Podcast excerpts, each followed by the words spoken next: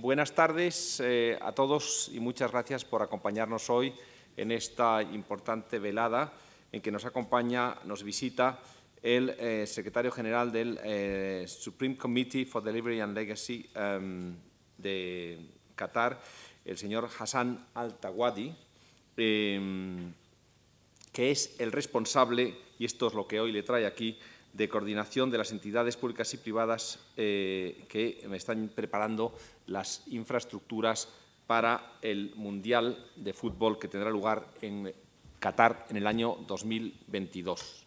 Eh, muchas gracias, eh, señor Altawadi. Es un gran honor para nosotros recibirle en Casa Árabe y es también un motivo de, orgullo que nos visite por la importancia del evento que está eh, organizando. Usted sabe que si el fútbol es importante en cualquier país del mundo, en España es un enorme acontecimiento. Hay que decir que tenemos buenos equipos y, bueno, somos yo creo que uno de los, una de las grandes potencias mundiales en, este y en, algunos otros deportes. La verdad es que eh, en España se han hecho muy bien las cosas en lo que al deporte se refiere en los últimos años y eso ha dado unos resultados excelentes que usted conoce muy bien.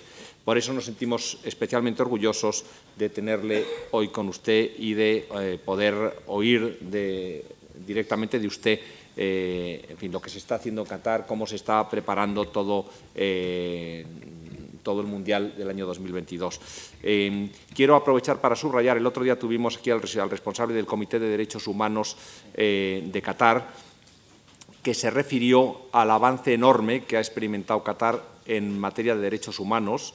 Eh, y uno de los capítulos quizá más importantes ha sido toda la reforma del eh, tratamiento eh, laboral de los, de, los, trabajadores. En buena medida, esta, esta reforma ha venido impulsada precisamente por la preparación del Mundial Enhorabuena, por consiguiente, primero a Qatar como Estado, porque esta evolución en materia de derechos humanos es general en el país, pero en lo que a usted se refiere también reciba usted mi más cordial enhorabuena. Eh, nos acompaña el eh, presidente de la Federación Española de Fútbol, el señor José Luis Larrea. Juan Luis. Juan Luis, perdón, perdón. Eh, muchísimas gracias por acompañarnos hoy, por estar aquí con, nosotros. bueno, ya he dicho lo que usted representa, nada menos que pues, una una de las grandes potencialidades de, España. Nos sentimos muy orgullosos y muy halagados de, tener, de tenerlo con nosotros. Eh, Juan Luis, muchísimas gracias de nuevo. Y bueno, doy la palabra al señor Altaguadi, que nos va a hablar en español, porque como verán por su acento, es, él ha vivido en Madrid, hay que decirlo, vivió de niño con su padre, que fue eh, embajador de Qatar en España, eh, y la verdad es que vivió poco tiempo, pero ha aprovechado muy bien la sustancia. ¿eh? Muchas gracias. Tiene, tiene la palabra usted, Juan Luis, si le parece, y después hablará el señor Altaguari. Bueno, buenas tardes. Señor Pedro Martínez, director general de la Casa de Árabe Madrid. Señor Hassan Altawadi, secretario general del Comité Organizador de la Copa Mundial FIFA Qatar 2002. Señor embajador de Qatar. Señoras, señores, amigos. Nos encontramos cerca, por exagerada que pueda parecer tal afirmación, de iniciar un acontecimiento histórico. En realidad, ese acontecimiento del que les hablo comenzó la noche que en Zúrich, va para siete años, se decidió por mayoría la elección de Qatar como país que debía organizar la Copa Mundial FIFA 2022. Estamos, repito, a pocos pasos de ver convertido en realidad un anhelo largamente perseguido por el mundo árabe. La Real Federación Española de Fútbol, a la que represento, se sumó desde el primer momento a aquellos que entendieron que Qatar podía ser un escenario único. Y desde luego, enormemente novedoso para celebrar la gran fiesta del fútbol mundial. Un campeonato del mundo, lo sabíamos entonces por el enorme auge adquirido por el país, convertido en epicentro de la, de la modernidad, del desarrollo, de la innovación y por su apuesta por el deporte de la que no hay dudas, algunos de nuestros mejores jugadores en diversas especialidades conocen perfectamente y de primera mano de esa pasión catarí por el fútbol, pero también por otros muchos deportes. Son bien sabidos, y no voy a pormenorizarlos porque no cabrían en estas breves palabras que les dirijo, los vínculos entre el mundo árabe y España. Son tremendamente fuertes y abarcan todos los aspectos de la vida. Su mundo y el nuestro han ido de la mano en grandes momentos. Juntos hemos recorrido caminos despejados y tortuosos, y juntos hemos descubierto las luces que podía aportarnos el entendimiento. Así ha sido durante siglos. A nadie puede extrañar, por tanto, que la elección de Qatar nos causara una profunda satisfacción. Somos amigos de todos y muy en especial del mundo árabe. Hace 108 años nació la Federación Española de Fútbol. 50 años más tarde empezaron a surgir las federaciones árabes, hoy en franco y acelerado proceso de crecimiento futbolístico. Durante nuestros más de 100 años, hemos demostrado que el fútbol era una de las grandes pasiones de nuestro pueblo. Estamos en posesión de un currículum impresionante en todas las especialidades. En 1964 España consiguió la primera de sus tres Eurocopas.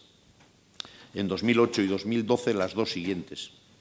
Alcanzamos la cima con el Mundial 2010 en Sudáfrica.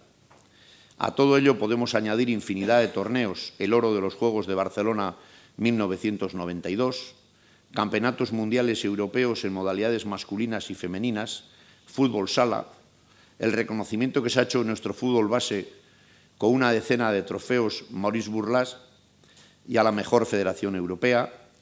Concretamente, hace tres días volvimos a ganar, en este caso, un subcampeonato de fútbol sub-17 en, en India, concretamente en Calcuta. Acabamos de llegar de allí estamos, como es natural, orgullosos de lo que somos y de lo que hemos conseguido, porque lo hemos logrado desde la calidad, pero igualmente desde el sacrificio y la humildad. Y nos consta además que al ser felices nosotros hacíamos de paso felices a muchos, entre ellos a los aficionados al mundo árabe, que son millones. En la familia del fútbol, en FIFA, decimos que el fútbol es el más fuerte de los puentes entre culturas diversas y religiones diferentes. Es una hermosa reflexión, pero es además una reflexión cierta. El fútbol ha servido para reunir en zonas de conflicto, para ilusionar a quienes estaban en riesgo de perderlo todo o ya lo habían perdido, para establecer contactos y amistades profundas. Desde 1930 se disputan campeonatos del mundo de fútbol. En el único de los celebrados hasta ahora en el continente africano, Sudáfrica 2010, tuvimos la enorme fortuna y la gran satisfacción de levantar la copa, conseguimos el oro. Nos gustaría repetirlo en Qatar 2022. Naturalmente que sí, pero antes tenemos que pasar por Rusia 2018, para la que acabamos de clasificarnos. Nos consta además que esta última clasificación ha causado una gran alegría en el mundo árabe. Sabemos igualmente el enorme calado que tienen en Qatar nuestros clubs a los que siguen fervorosamente legiones de aficionados. Estando lejos de encontrarnos muy cerca, seguidores de nuestro equipo nacional son muchísimos árabes que viven en España. Lo celebramos y con ellos también disfrutamos. El trayecto que va a conducir a Qatar 2022 es enormemente ilusionante. Lo ha sido desde el primer momento. Ese mundial reforzará no solo su fútbol y el que le rodea, sino el convencimiento que nos hallamos ante un futuro enriquecedor para todos desde una nueva experiencia que asoma. Qatar, que ya ha sido sede de la Copa Asiática de Fútbol de 1988, del Mundial de Balonmano Masculino 2005, de los Juegos Asiáticos de 2006, del Campeonato Mundial de Atletismo en Pista Cubierta 2010, de los Juegos Pararábicos 2011 y de algunos tours de Qatar, entre otras muchas actividades, añadirá de esta manera una pieza enormemente valiosa a su sobradamente demostrada pasión por el deporte y al de su no menos visible capacidad para ejercer como anfitrión. En la REF estamos convencidos de, de que la Copa Mundial de la FIFA Qatar 2022 constituirá un éxito mundial. Ya lo fue la presentación de su candidatura ganadora y después el empeño y ritmo de unas obras colosales. También su ilusión tremendamente contagiosa y muy cerca de concretarse. Desde aquel 2 de diciembre de 2010, en el que se impuso en la elección de la sede, hemos podido comprobar la enorme capacidad de todo un país para organizar acontecimientos deportivos del más alto nivel. Señoras y señores, de alguna manera hemos compartido este extraordinario proyecto con la misma intensidad que esa tierra amiga árabe. Muchas gracias.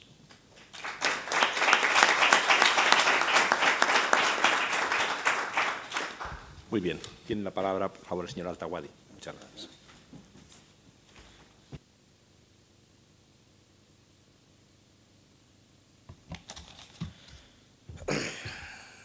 Señor Juan Luis Larea, presidente de la Real Federación Española de Fútbol, señores embajadores, distinguidos invitados aquí presentes, señoras y señores, bienvenidos y buenas noches.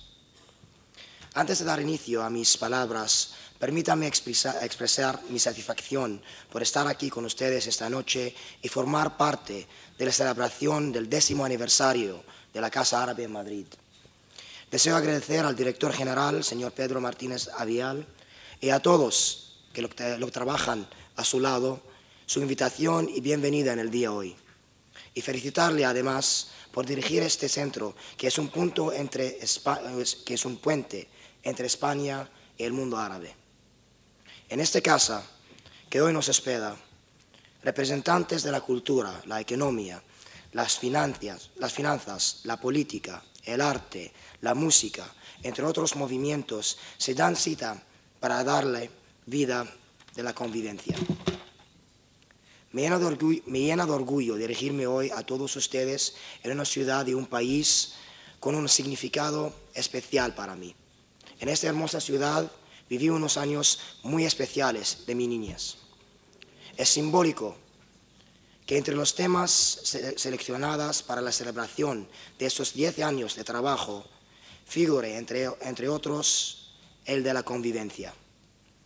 En tiempos inciertos como el actual, resulta ser un tema muy valioso y oportuno, muy valioso y oportuno. La idea de convivencia para mí es mucho más que un concepto histórico. Es el simple hecho de vivir juntos y en paz con respeto mutuo, mutuo y con una gran aceptación de la, diversidad. En mi opinión, nada representa esta idea con tanta claridad y de manera tan eficaz como ver un grupo de jóvenes reunirse para jugar al fútbol. Mediante el deporte aprendamos a soñar y aspirar a superarnos, dándonos cuenta de que hay que trabajar con dedicación me ha conmovido mucho la historia de un niño afgano de tan solo seis años. Su imagen hizo muy famoso en las redes sociales.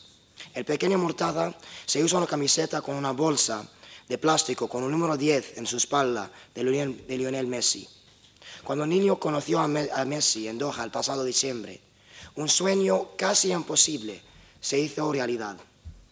La expresión de felicidad y alegría de ese niño evidenció el poder de conexión que tiene el fútbol.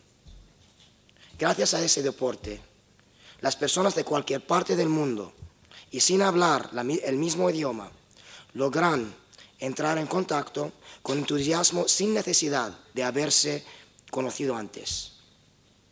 Ahí está la fuerza del fútbol. Un poder que no entiende de fronteras, acorte distancias y abre las puertas de la gente. El deporte es una plataforma donde el principio de la convivencia se, manifiesta. Este mundial en Qatar representa una oportunidad para la región y especialmente para los jóvenes que son nuestro futuro. En Qatar creemos en el respeto mutuo y en el principio de la convivencia. Somos un museo de personas de diferentes nacionalidades, creencias, y culturas que viven juntas y en armonía. En la organización que tengo el privilegio de liderar, trabajamos personas de 54 nacionalidades, distintas, pero con una visión común. En momentos en que atravesamos una tensión regional, esperamos que las relaciones entre mis países y sus vecinos vuelvan a la normalidad a través del diálogo. Pero con respecto de la, independencia de cada nación. Y como siempre lo hemos demostrado de forma pacífica. Tal y como lo ha dicho Su Alteza el Emir de Qatar, la crisis, producto de este bloqueo ilegal, injusto y injustificado, debe resolverse a través del diálogo. Aunque existan diferencias y pareciera que sea más fácil levantar muros, en una realidad dura para unos y llena de dolor para otros, permitamos que la realización del Mundial conlleve un mensaje de paz. Muestre al mundo, al mundo el potencial que tenemos y brinde estabilidad a su juventud. Nuestra región se enfrenta en la próxima década a uno de los grandes retos de nuestro tiempo. En el mundo árabe, el 30% de la población tiene entre 15 y 29 años. Según el último informe de las Naciones Unidas al respecto, tenemos al reto de crear 60 millones de empleos antes de 2030. Cuando presentamos la candidatura para acoger el primer mundial de la FIFA en Oriente Medio, buscábamos sacar partido de la fuerza que solo tiene el fútbol para unir y usarla como estímulo para lograr un cambio. Desde el principio estamos trabajando para que este mundial tenga un efecto transformador en nuestra región. Y en aquel momento, hace ahora casi ocho años, todos pensaron que éramos unos soñadores. Y te lo juro que esa percepción de nosotros nos gustaba. Desde aquellos primeros días hemos hecho muchos esfuerzos para convertir esos ideales en realidad y los retos en oportunidades. Y esa capacidad es una de nuestras fortalezas. Hemos creado centros de estudio como el Instituto Yusur, una palabra árabe que significa puentas, Yusur, que ayuda a generar en la industria del deporte jóvenes profesionales capaces de dirigir activamente el desarrollo de la región pese y las duras realidades de donde provienen. Y me gustaría compartir la historia de un joven del Yemen, Badr al-Baram. Badr superó grandes dificultades en un país devastado por la guerra para viajar a Qatar. Llegó incluso a dormir en su coche en la frontera para terminar sus estudios. Su historia demuestra lo que los jóvenes de esta región, de mi región, están dispuestos a hacer para tener un futuro mejor. Nuestra, región y sus jóvenes tienen mucho que ofrecer y aún así luchan a diario contra eh, estereotipos. Queremos asegurarnos de que este mundial deje un legado económico y social duradura, duradura en el tiempo. En ese sentido, hemos entendido el poder que el fútbol tiene. Y por eso animamos a nuestros jóvenes a participar activamente en la creación de empresas innovadoras para ser líderes y protagonistas de, su futuro. Para ello, creamos Challenge 22, un premio regional de innovación para dar apoyo a los emprendedores más creativos de manera que desarrollan sus ideas hasta convertirlas en soluciones viables.